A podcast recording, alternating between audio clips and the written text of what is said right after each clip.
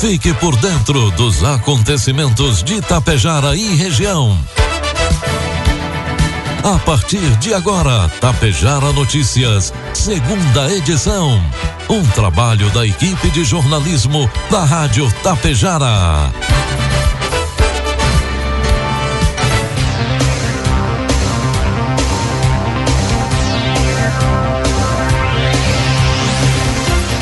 12 horas com 33 minutos, 17 graus de temperatura. Boa tarde. Está no ar aqui pela Tapejara FM, a segunda edição do Tapejara Notícias, nesta quinta-feira, 19 de outubro de 2023. O tempo está encoberto em Tapejara, temperatura então na casa dos 17 graus. Vamos conferir agora os principais destaques dessa edição. Coprel tem reunião nesta quinta-feira em Tapejara. Dia de motivação Multivacinação acontecerá no próximo sábado em Vila Lângaro. A apresentação do espetáculo teatral reúne crianças em Ibiaçá. Cicobi Credial que comemora cinco anos de atuação em Tapejara. O Tapejara Notícias, segunda edição, tem oferecimento da Cotapel. Mensagem de aniversário 38 anos Cotapel. Desde 1985 estamos evoluindo. E hoje, em mais um aniversário, reafirmamos nosso compromisso com a evolução que o campo pede. Investindo em novas unidades, novos depósitos, reformas e melhorias em nossa estrutura e no desenvolvimento de nossos colaboradores, clientes e associados. Sempre buscando conhecimento para aperfeiçoar o nosso atendimento e entregar o melhor a quem produz. Cotapel, há 38 anos investindo no futuro. Produtos agrícolas. 12 horas com 35 minutos, cotação dos produtos agrícolas, preços praticados pela Cotapel nesta quinta-feira. A soja, cento e reais, milho, cinquenta e reais, o trigo pão PH 78 ou mais, cinquenta reais. Nesta quarta-feira, o presidente Lula assinou um decreto destinado a fortalecer a cadeia produtiva do leite no Brasil.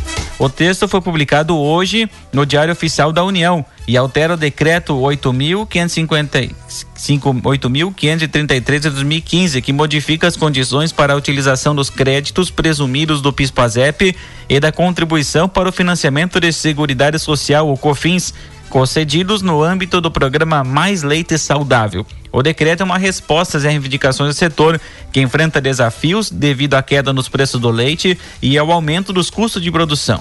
Na assinatura do decreto, o presidente ressaltou que a medida beneficia os produtores do Brasil. Muitas famílias de agricultores familiares vivem na produção de leite in natura e devem ser agora beneficiados. O texto permite que agroindústrias, laticínios e cooperativas de leite utilizem créditos presumidos do PIS/PASEP e COFINS para compra de leite in natura, utilizado como insumo dos seus produtos lácteos. Informe Econômico. 12 com 36, trazendo agora informações e cotações do mercado econômico. Neste momento, na Bolsa de Valores, o dólar comercial cotado a cinco reais com seis centavos. Dólar turismo cinco com vinte e cinco e o euro cinco reais com trinta e quatro centavos. O ministro de Minas e Energia, Alexandre Silveira, descartou nesta quarta-feira o risco de desabastecimento de combustíveis no Brasil por causa do aumento do preço do petróleo no mercado internacional, em razão da guerra entre Israel e o Hamas. A Petrobras tem tido toda a responsabilidade na questão do suprimento de combustível no Brasil inclusive a responsabilidade do Ministério de Minas e Energia de manter qualidade de produto e garantia de suprimento, declarou o ministro. A Petrobras mudou sua política de preços em maio para atender a um anseio do governo que quer evitar grandes variações nos preços dos combustíveis. Antes, a empresa considerava os preços de cotação do barril de petróleo no mercado internacional em maio, a companhia explicou que os seus preços para distribuidoras estariam no intervalo entre o maior volume, valor que o comprador pode pagar antes de querer procurar outro fornecedor e o menor valor que a Petrobras pode praticar na venda, manter o lucro. Contudo, eh, apesar da Petrobras produzir grande parte da gasolina e diesel consumidos no Brasil, o país ainda depende de importações, cujos preços são definidos de acordo com a cotação internacional. Previsão do tempo. 12 horas 38 minutos, 17 graus de temperatura, sol entre nuvens, pancadas de chuva e temporal. As áreas do território gaúcho apresentam muita variação na previsão do tempo para hoje. O tempo seco, o tempo seco marca presença no, na campanha sul, litoral sul, regi região central. Já no litoral norte, céu nublado. Nebulosidade deve aumentar ao longo do dia na região metropolitana e a chance de garoa à noite. Pancadas e chuva predominam na metade norte, sendo que existe temporal para norte e noroeste com rajadas de até 70 km por hora de vento e descargas elétricas. De acordo com o Clima Tempo, isso ocorre devido a um cavado meteorológico que favorece a formação de nuvens carregadas. O INMET emitiu alerta válido até a meia-noite, ou melhor, até às 10 horas da manhã de hoje, para risco de temporal em parte do norte e noroeste. A possibilidade de 100 milímetros de chuva, rajadas de vento de até 100 km por hora e queda de granizo. Há risco de corte de energia elétrica, estragos de implantações, quedas de árvores e alagamentos. A temperatura mínima de hoje, de 8 graus, foi registrada em São Francisco de Paula e São José dos Ausentes, na região serrana. A máxima é de 28 em Santo Ângelo, no Noroeste, e em quatro municípios do Norte: Alpestre, Aratiba, Cerro Grande e Marcelino Ramos. Em Tapejara, quinta-feira amanheceu com tempo encoberto, previsão é de tempo nublado com chuva a qualquer hora, 10 milímetros ao acumulado para hoje e a temperatura pode chegar a 20 graus. Amanhã, sexta-feira, sol com muitas nuvens ao longo do dia, períodos nublado com chuva a qualquer hora. 5 milímetros é a precipitação e a variação térmica entre 15 e 26 graus. Destaques de Itapejara e região. 12 com 39, 17 graus de temperatura. A Coprel convida os cooperantes para uma importante reunião nesta quinta-feira, dia 19 de outubro, a partir das duas horas da tarde, no Centro Cultural de Tapejara. Serão tratados assuntos como energia, telecom e soluções, investimento e programas sociais. Além disso, haverá escolha de líderes do Conselho Consultivo da Coprel em Tapejara. A presença de todos os cooperantes é muito importante. O Cicobi Credial Quintapejara realizou na manhã desta quinta-feira um evento celebrando os cinco anos de cooperativa de crédito em Tapejara.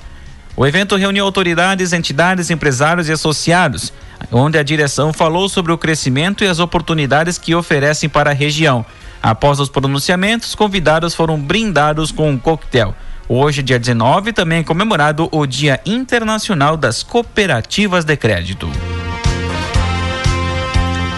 Para comemorar o Dia da Criança, a Secretaria de Educação de Ibiaçá trouxe ao município o espetáculo Entrando pelo Cano da companhia Teatro Luz e Cena.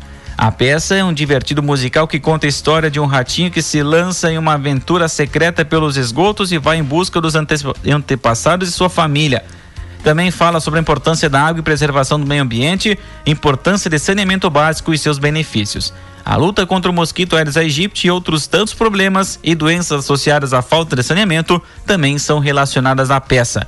O espetáculo foi apresentado em duas sessões nos turnos da manhã e tarde, na última quarta-feira, dia 11, no Salão Paroquial de Ibiaçá e reuniu alunos da rede municipal de ensino. 12 horas com 41 minutos, 17 graus de temperatura. A Secretaria da Saúde de Vila Lângaro anuncia a realização do dia de multivacinação agendado para o próximo sábado, dia 21. Durante o dia, das 8 às 11h30 e da 1 às 4h30 da tarde, na Unidade Básica de Saúde do município.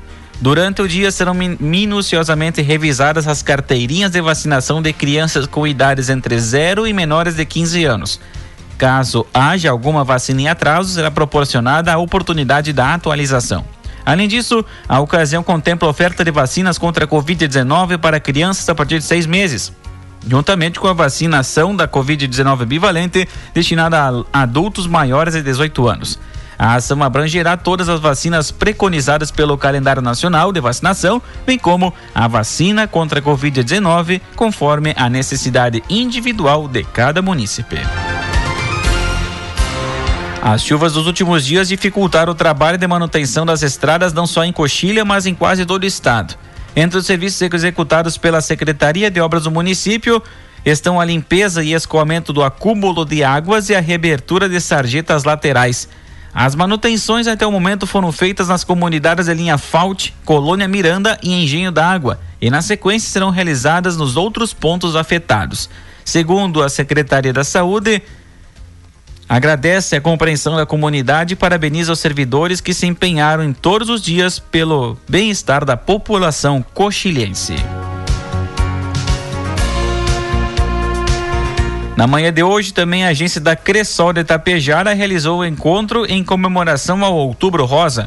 Mulheres cooperantes e integrantes do Grupo Semente de Girassol foram convidadas para um momento de celebração e falar da importância do diagnóstico precoce do câncer de mama. As integrantes do grupo Sementes Girassol falaram sobre como foi receber o diagnóstico do câncer, o enfrentamento da doença e principalmente a importância da família, amigos e o grupo para todas as pessoas que foram diagnosticadas com câncer. Após a, a conversa e muito diálogo, as mulheres receberam um mimo e foram agraciadas com um café da manhã.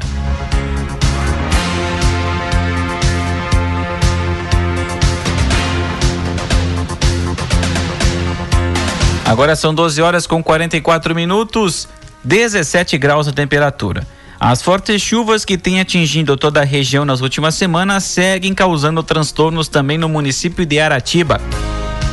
Em menos de 48 horas, a Emater e a Defesa Civil registraram cerca de 200 milímetros de precipitação no município. A Defesa Civil e a equipe da Prefeitura auxilia na retirada de três famílias que tiveram que deixar suas casas em função de deslizamentos ocorridos entre segunda e quarta-feira. A Defesa Civil também informa que não houve interdição. Isso porque, após acalmar a chuva, será removido o material e promovida a limpeza dos locais, para somente então tomar a decisão de permitir a volta das famílias ou interdição. A administração municipal mostra preocupação em função que ainda há previsão de novas precipitações para os próximos dias, embora em menor quantidade. Pede ainda à população que, em caso de necessidade, entre em contato com a prefeitura ou com a Defesa Civil do município. Durante o patrulhamento realizado no bairro São José, no início da noite de ontem, quarta-feira, por volta das 19h10, a Brigada Militar de Lagoa Vermelha avistou um veículo em, atitude suspeita, que após perceber a aproximação da viatura, o condutor empreendeu fuga. Ao identificar o veículo em consulta ao sistema integrado da polícia, foi constatado que o mesmo se encontrava em situação de furto e roubo, o que levou a guarnição a iniciar o acompanhamento do veículo na tentativa de abordá-lo. Os suspeitos continuaram a fuga por cerca de 3 quilômetros, já em uma área de plantação, onde os suspeitos abandonaram o veículo, fugiram a pé e entraram em um mato naquela região. Os policiais militares realizaram buscas, porém não localizaram, não localizaram ou identificaram os suspeitos. O carro foi recuperado, recolhido e apresentado na delegacia de pronto atendimento para receber o devido encaminhamento legal. Trata-se de um veículo Santana com registro de furto no município de Passo Fundo. Um acidente de trânsito entre um GM Onix de cor preta e uma motocicleta Yamaha de cor azul foi registrado na manhã de hoje na IRS 324 em frente à empresa GSI, na saída de Marau para Vila Maria. Segundo informações colhidas no local, a moto trafegava no sentido Vila Maria Marau quando foi atingida pelo veículo que fazia a conversão na entrada da empresa. O condutor da motocicleta, de aproximadamente 30 anos, foi socorrido pelo Corpo de Bombeiros com apoio do SAMU, com ferimentos pelo corpo. A motorista do veículo não se feriu. O trânsito ficou em meia pista no local até o atendimento do acidente. 12 horas com 47 minutos, 17 graus de temperatura. Cerca de 200 pessoas, entre produtores e extensionistas da Imaterascar, participaram de um dia de campo voltado à bovinocultura de leite no distrito de Capoeirê, em Erechim, nesta quarta-feira, dia, dia 18, no Salão Comunitário de Capoeirê. As palestras foram voltadas para a sanidade e alimentação animal com pastagens para a silagem de inverno. Outro tema de relevância para os produtores foi o imposto de renda na atividade rural. A médica veterinária Andrea de Oliveira Becker, do Departamento de Defesa Agropecuária da Secretaria de Agricultura, Pecuária, Produção Sustentável e Irrigação do Estado, palestrou sobre as ações que devem ser adotadas para melhorar o manejo e no controle do carrapato, para evitar perdas econômicas e sanitárias dos bovinos. Segundo ela, 5% ocorre na fase parasitária e 95% na fase livre, ou seja, no ambiente. Ela chamou atenção ainda para fatores que podem interferir na eficiência do tratamento, entre eles o manejo inadequado, falta de limpeza e uso de produtos sem indicação.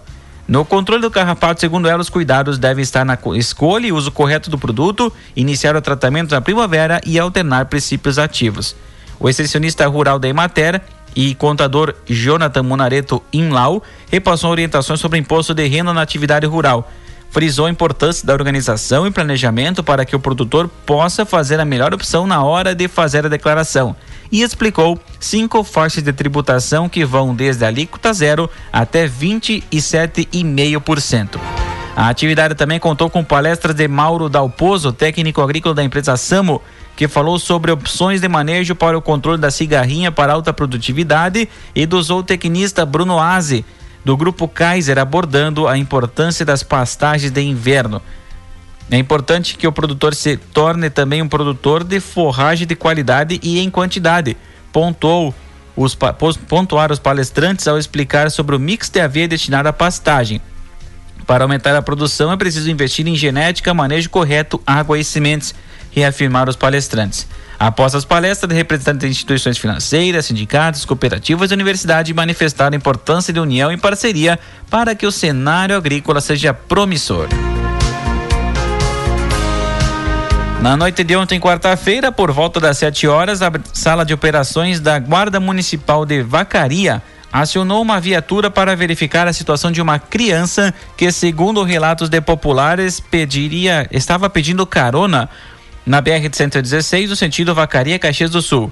Ao chegarem ao local, os agentes constataram que se tratava de um adolescente que, ao ser questionado, relatou que mora em Caxias do Sul e deslocou até Lagoa Vermelha em busca de emprego. Caso, como não houve sucesso nessa busca de emprego, ele voltava para sua cidade natal. O conselho tutelar foi acionado e o adolescente levado à Vila Divina Providência até que os trâmites legais fossem realizados. Desde que o aeroporto Lauro Cortes e Passo Fundo teve a sua reforma concluída, a cidade viu diferentes empresas aéreas anunciarem operações ligando a cidade com São Paulo e depois Florianópolis. Novo terminal, estacionamento com planos de ampliação, melhorias na área de taxiamento aéreo e equipamentos fizeram a cidade atrair a Azul Linhas Aéreas Latam e Gol. No entanto, nos últimos meses, uma rotina de cancelamentos atrapalham muitos pousos e decolagens.